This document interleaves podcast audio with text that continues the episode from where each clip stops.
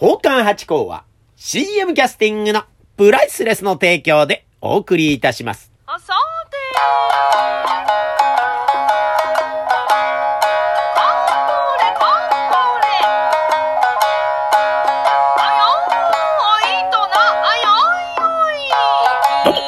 松野屋八甲でございます。水金日の夕方は宝冠八甲よろしくお願いしますというところでね、先日行ってまいりました小学校のワークショップ。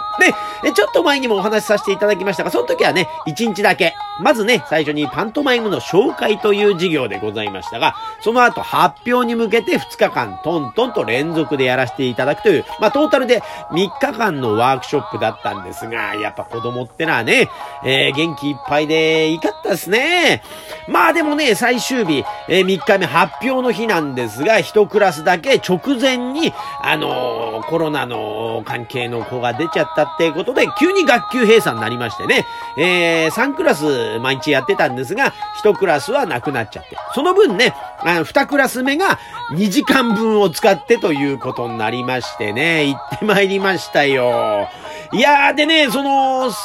学級閉鎖になっちゃったクラスの子で、あの、私将来女優さんになりたいんです。お父さんが、えープロの劇団に所属してたこともあって、私は女優さんになりたいんですっていうお手紙をくれた子もいましてね。だからその子がいたんでね、そこでいっぱいお話をさせていただきたかったんですが、まあ叶わなかった。そこだけがちょっと心残りでね、またいずれ、どこかでまたご縁があれば、またお会いできてね、えーそういうお話もできるんじゃないかなと思って、それはまた楽しみにしておりますというところなんですがね。いや、子供ってのはいいですね。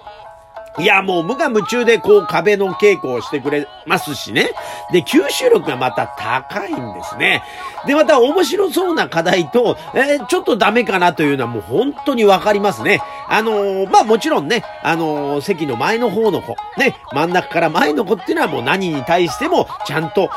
やってくれるんですよ。後ろの方に行く子っていうのは男の子が多いんですがね。えその子ってのはまあ、あのつまんなそうだなと思うと、遠巻きに見るっていうね、そういうことになるというね。えー、いつも恐る恐るやっております。今回はなんとかそういう子は、えーいないで、えーやりましてね。あ、今回のプログラムは良かったのかななんてことを思いながらやりましたがね。いや、このね、パントマイムなんですが、私ね、あのーいろんなアプローチがあるんですよ。パントマイムって言いましてもですね、あのー壁を表現するのがいわゆるパントマイムでございますよ。で、私たちがやってるのはパントマイムの中でもマイムというところでございます。じゃあマイムは何かっていうと、表現するのは人間の方なんですね。壁に対した人間の心理を見せるっていうのがマイムだと思ってましてね。まあでも言葉の意味ってのはちゃんとありましてね、パントマイムっていうのは二つ言葉、パントとマイムという言葉に分かれまして、パントっていうのが全て、何でも、全部って意味がございまして、マイムって何かっていうと模倣するとかね、表現するって意味があるんですね。だからパントマイムってのは全ての事柄を模倣するって意味があるんですが、そのマイム、まあね、あの、パントマイムをやってる人のみが多分おそらくそう細分化して言ってるんですが、マイムっていうのはまあ心理表現だったり、ポエジーなところというかね、えーペイソスな部分とか、なんかそういう心理的なこう感情を喚起するようなこと。で、具体的なことっていうのをパントマイムとして、まあ、やってる方が多いんじゃないですかね。まあ、私の所属しておりますした日本マイム研究所というのが世田谷にあるんです。そこではそんな風に、えー、教えていただいた覚えがありましてね。だから、あの壁だけをやるわけじゃなくて、まあなんか、部屋を作って、この部屋はどういうお気持ちになる部屋、どういう気持ちになる部屋とかってね、あのハリーポッターの曲に乗せながら3つの部屋なんつって、やったりなんかしたわけでございます。そこでね、まあ本当にね、あの、パントマイムってはですね、想像力の産物なんでございますよ。だからですね、あの、普段おとなしい子ほど、あの、すごく、あの、頭の中でよく考えてるんですね。で、また、人をよく観察してるってことが多いんですよ。ですからね、すごく学校の先生がですね、あの子があんな風に表現できるとは思いませんでしたなんていうこともよく言っていただけるようなことでね、今回もね、あの、意外な子が意外な表現をしてってんで、先生が驚かれてたということがありますがね。まあでもね、最後、えー発表となりましてね、まあ私もデモンストレーションで少し、えー今日はこういうことをやってくださいなんて見せってね、えーそれからやるんですが、それでね、学校の授業って今もう、あの、リモートワークみたいなのが多いんですよね。だからそうするとですね、私のことを、あの、みんなで調べましょうみたいな授業をやってくださったそうでね、えーなんか子供の、あのーなんつうの、フィルターがかかった学校のやつでもな、あの、ちゃんと8校は出てきたそうでございまして、ああ、そこはほっとしたと、危険分子じゃないっていうことは分かっていただいたんだなということも分かったんですが、まあそんな中で、プロプロだったんだすごい有名人なんて全然有名じゃないのにね、やっぱあのいろんなね、萬斎さんに関わってみたり、えー、白山先生にお世話になってみたりとか、こう皆さんにお世話になってる方でもって、まあなんかすごい方だというふうに思ってくださったってことがありまして、なんとか助かったと。えーそこはね、ぐっと思ったら、最後、少しだけ、こう、やっぱりあの、授業なんで、時間をあんまりこぼしちゃいますと、私それやりがちなんですよ。うん、お座敷でもそうなんですけどね、たっぷりめにやっちゃって、えー、しくじっちゃうなんてことがあるんですがね。で、授業だとまた給食の時間減っちゃったりすると大変じゃないですか。その後の授業もありますしね。まあ、あの、えー、体育館でいつもやってますから、そこからの移動の時間とかもありますから、あの、早めに終わって少しお話をしようっていうことにしてやってたんですね。したら最後の方、まあね、学級閉鎖のクラスが出ちゃったもんで、二組目の時間がたっぷり余ったところではですね、えー、そうしましたら先生がですね、なんかプロの方に、えー、見ていただこうなんつって、あの、普段ね、あの、結構ひょうきん者の男の子たちがですね、あの、学校でなんかギャグを披露してみたり、まあ、モノマネを披露してみたり、まあ、コントを作ってみたり、だからすごいですよね。なんか表現の授業としてコントを作るっていうのがあるみたいで。で、そのコントを先生に見てもらいましょうって、私コント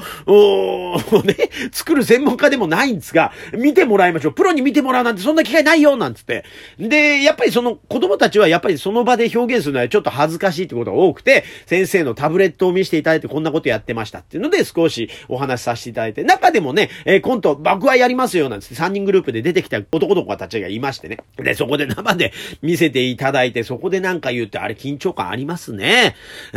うん。まあだからね、あの見え方とか、えー舞台上の立ち方なんかを少しお話しさせていただいて、ネタはね、もちろん子供たちが考えたもんですから、そこはいじらずね、えーやらせていただいて、わー、すごいですね、なんて言っていただいた後、こっからですよ。えー事件は。ねえ、先ほどプロだプロだって言ってた、えー、子供たちがですね、まあそうやって教えてたら、じゃあ今度先生があのなんか面白いことやってよって、笑わしてよっていうのが始まりましてね、もう笑わせてコールですよ。えーもうね、そういう時ばっかりはもうね、ちびっこもね、一丸となってね、笑わせてみたいな空気になってきてですね、収まりがつかないっていうね。で、そだから分かりましたってんで、少しあのね、えー小話みたいのを一本だけやったらもう全然通用しないんですね。えー大滑りしましてね。えー あ、これちなみに滑るっていうのは関西の言葉なんだそうですね。なんか、あの関東ではなんか蹴られるっていうみたいですね。滑ることを。受けなかったことを。なんか、それを初めて知りまして。えー、なんかこんな余談です。これは余談ですけどね。えー、大滑りしまして。じゃあ今度はってんで、えー、少し、えー、別のものを、体を使った、えー、やつやりましたが、ダメで。で、歌を使ったネタもやってダメで、もう全然反応しないですね。なんか大人ってのは忖度してくれるんですけど、全く忖度なしで、うわ、こりゃ参ったと。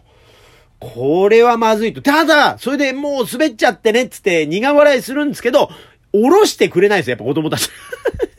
もう逃げられない状況ですよ。もう次々繰り出さなきゃいけない。で、これあの滑り始めると笑わなくなってくるんですよね。だ恐ろしいなぁと思って、えじゃあ最後これだと思って、あの、ポッキーからですね、あの手拭いね。を出しまして、えー、ほっかぶりをしまして。まあ、それだけでなんか皆さんね、ちょっとわーっとこう、華やいで、お、これいけるかなと思ってね。で、寄せなんかでもやらせていただいてるあの、蚊が血を吸うところっていうね。えー、私があの、夏場蚊に吸われてて、これ嫌だなと観察したネタがあるんですよ。蚊、蚊のモノマネというかね、携帯模写というか。えー、それがありまして、これちなみにね、萬斎さんに見ていただいたこともあったりなんかするというものでございましてね。まあ、あのー、数もってのが狂言にありますが、まあ、それとはちょっとたようでちょっと違う、もっとバカバカしいパントマイム的なことになってまして、私がこさえたものがあって、それを繰り出したらもう説明の時点で子供たちが前のめりになってきて、あ、これいけるなと思って、やったらもう大爆笑。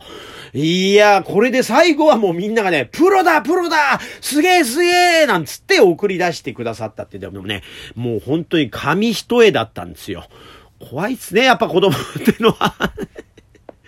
いやいやいや、でもね、やっぱね、こうやってね、えーコミュニケーション取って最後は丸く収まってよかったなという経験をしましたが、やっぱこういう武者修行ってのはやっぱ大事でね、私たちも寄せね、えー出させていただいて、寄せのね、お客様も怖いとは言いますが、やっぱ大人ですから、ある種の忖度はあるんじゃないかと。で、お座敷なんてのはもうね、えーお酒の場ですから、まあ、多少つまんなくてもね、次々繰り出せばなんとか当たりが来るもんですが、まあ、子供たちにおいては、えー降りる、え間がないと、時間いっぱいということもなく、というとこだったんで、ほんとヒヤヒヤした、というところでございまして、まあね、今寄せの話させていただきましたが、来週3月の9日ですね、一問会がついに来週になりましたね。もうだいぶ前から、去年ぐらいからお話ししてましたもんね、これ。えー、ですが、この、ついに来週3月の9日、えー、19時、7時ですね、夕方の7時から、えー、両国の江戸東京博物館の大ホールというと、ここね、もうあのーこの夏にからですかね、なんか補修工事になって何年か使えなくなりますんで、ひとまず、両国のここでやれるのはこれまでというところで、また次のね、秋に多分、秋か冬にあると思うんで、それはまた別の場所になるそうでございますが、江戸東京博物館の大ホールでやりますんで、ぜひぜひいらしてください。宮地師匠もね、えー寄せの、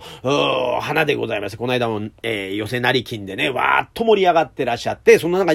日本テレビの社長さんがもう大絶賛してるというね、すごい師匠でございますから、出ますから。で、今回はもう、あの、師匠方、えー、兄さん方もね、チケットがだいぶ、もう売れてないんですよというお話ありましたんで、まあ、あの、ぜひぜひ大入りになると思いますが、ぜひぜひ、あの、いらしていただければ、盛り上げていただければと思ったりなんか、いたします。というところで、今週はワークショップのお話でございました。ありがとうございました。